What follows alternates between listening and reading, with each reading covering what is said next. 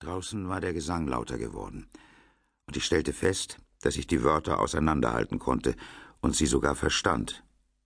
Obwohl das Cholan sich von unserer rekonstruierten Version aus dem 21. Jahrhundert stärker unterschied, als ich es für möglich gehalten hätte. Oberherr, großer Vater, Großvater, Großmutter, Jade Sonne, Jade Ozelot, der du 25 Duellant des Sees der drei Hügel gefangen genommen hast, der du 1000 Würger des gebrochenen Himmels gefangen genommen hast. Unsere Beine bewegten sich, unsere Hände schoben den Kopfputz zurück.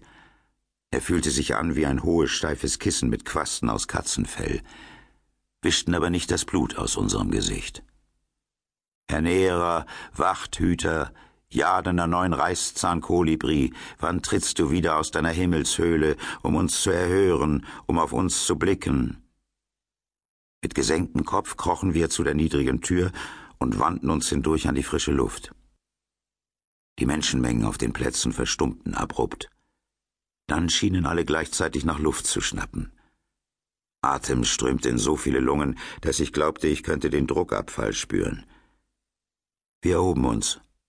Auf unserer Haut rasselten Jadeschuppen und Stachelausterperlen. Ich spürte, dass ich nun kleiner war als Jet, leichter und kräftiger. Ich fühlte mich ganz und gar nicht wie 48, eher wie 16. Eigenartig. Ich hob den Blick. Unter uns breitete sich Isch aus und bedeckte die Welt.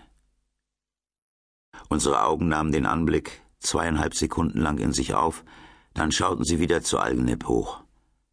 Der kurze Blick hatte mir genügt, um zu erkennen, dass im Jahr 2012 oder in irgendeinem vorhergehenden Jahrhundert niemand auch nur die leiseste Ahnung gehabt hatte, wie es hier tatsächlich aussah.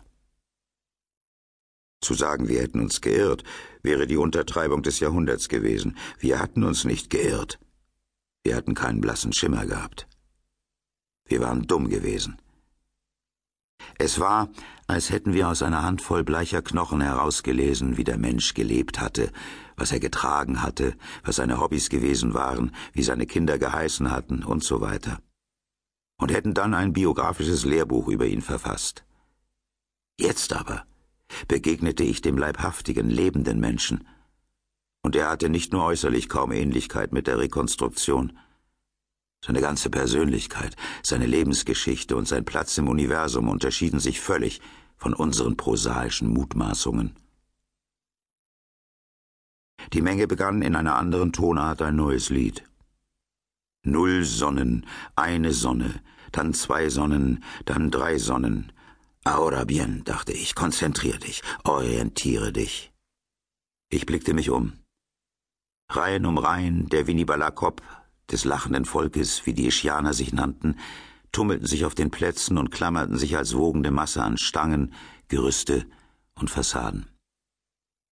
Die einzigen freien Flächen waren die steilen Schulterebenen der vier großen Mulob, der Nebenpyramiden, die sich aus dem Tumult erhoben wie stufig geschliffene Klötze aus Kaporund.